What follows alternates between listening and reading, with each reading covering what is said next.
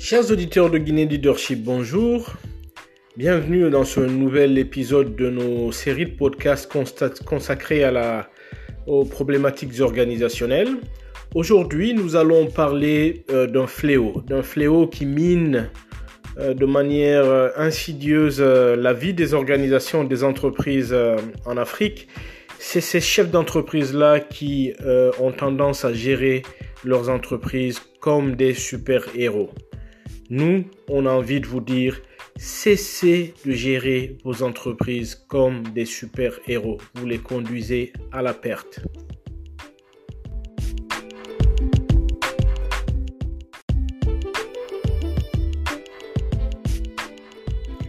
Voir un chef d'entreprise florissante dans son domaine d'activité, maîtriser toutes les fonctions managériales de son organisation n'est pas une réalité rare en Afrique de la direction générale à la direction marketing en passant par la gestion des ressources humaines, notre entrepreneur héros maîtrise tout ou a l'impression de tout maîtriser depuis le début de son aventure et c'est plus c'est complu dans cette décision. Il se fait souvent assister par quelques personnes autour de lui auxquelles il confie des tâches mineures sans aucune responsabilité managériale, sans aucune prise de, décision et possibilité de prendre des initiatives.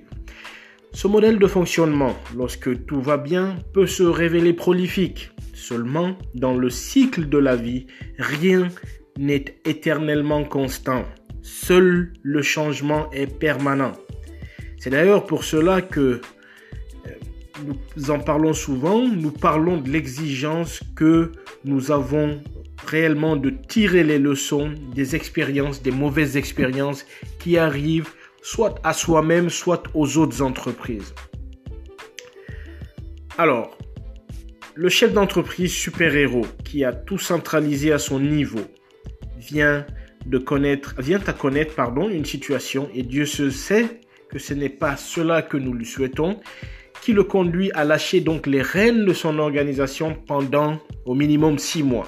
Alors que se passe-t-il dans ce cas d'après vous?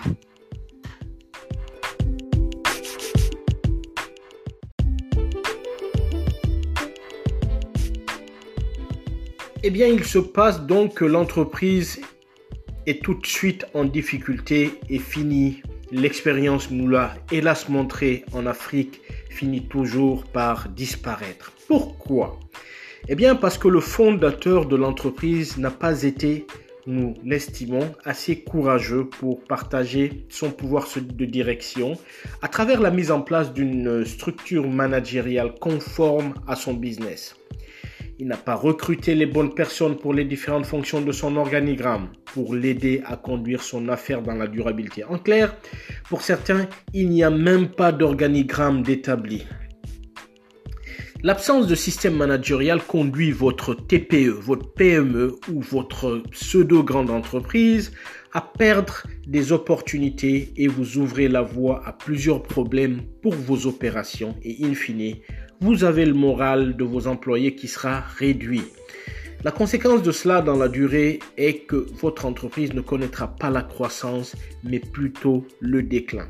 Par exemple, nous, avons souvent pardon, dans ce type d'organisation un employé qui se retrouve sous l'autorité de deux personnes à la fois, par exemple, parce qu'il n'y a pas de structure organisationnelle claire définissant les rôles et les responsables de manière précise.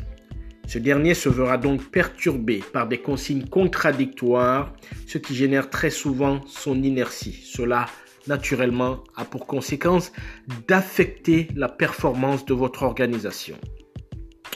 Un autre exemple typique dans une structure caractérisée par l'absence euh, de système managérial clair et adapté, c'est le manque de communication constructive entre l'équipe commerciale, par exemple, et l'équipe euh, de production au sujet des commandes à, venir. Par conséquent, la production ne sera pas en mesure de bien planifier les opérations de production, ce qui va avoir des, ce qui va avoir des conséquences euh, négatives sur la capacité de production de l'entreprise, la disponibilité de la main-d'œuvre ainsi que l'efficience du processus d'approvisionnement de vos clients.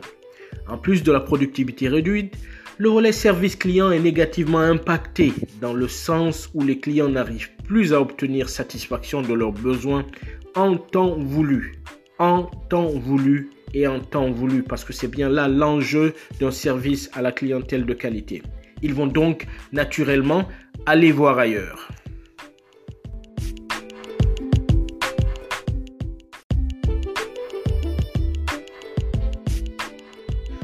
Vous l'aurez donc compris, chers euh, dirigeants d'entreprise, il faut doter vos PME, vos TPE ou vos grandes entreprises d'une structure managériale claire qui fixe les rôles et les responsabilités de toutes les fonctions.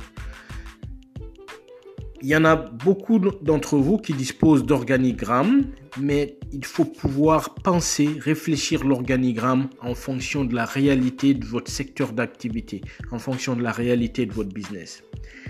Il est important, si vous n'avez pas les compétences de le faire, de pouvoir vous faire aider par des cabinets de conseil en gestion managériale, des cabinets de management consulting pour vous aider à le faire car la planification stratégique doit suivre.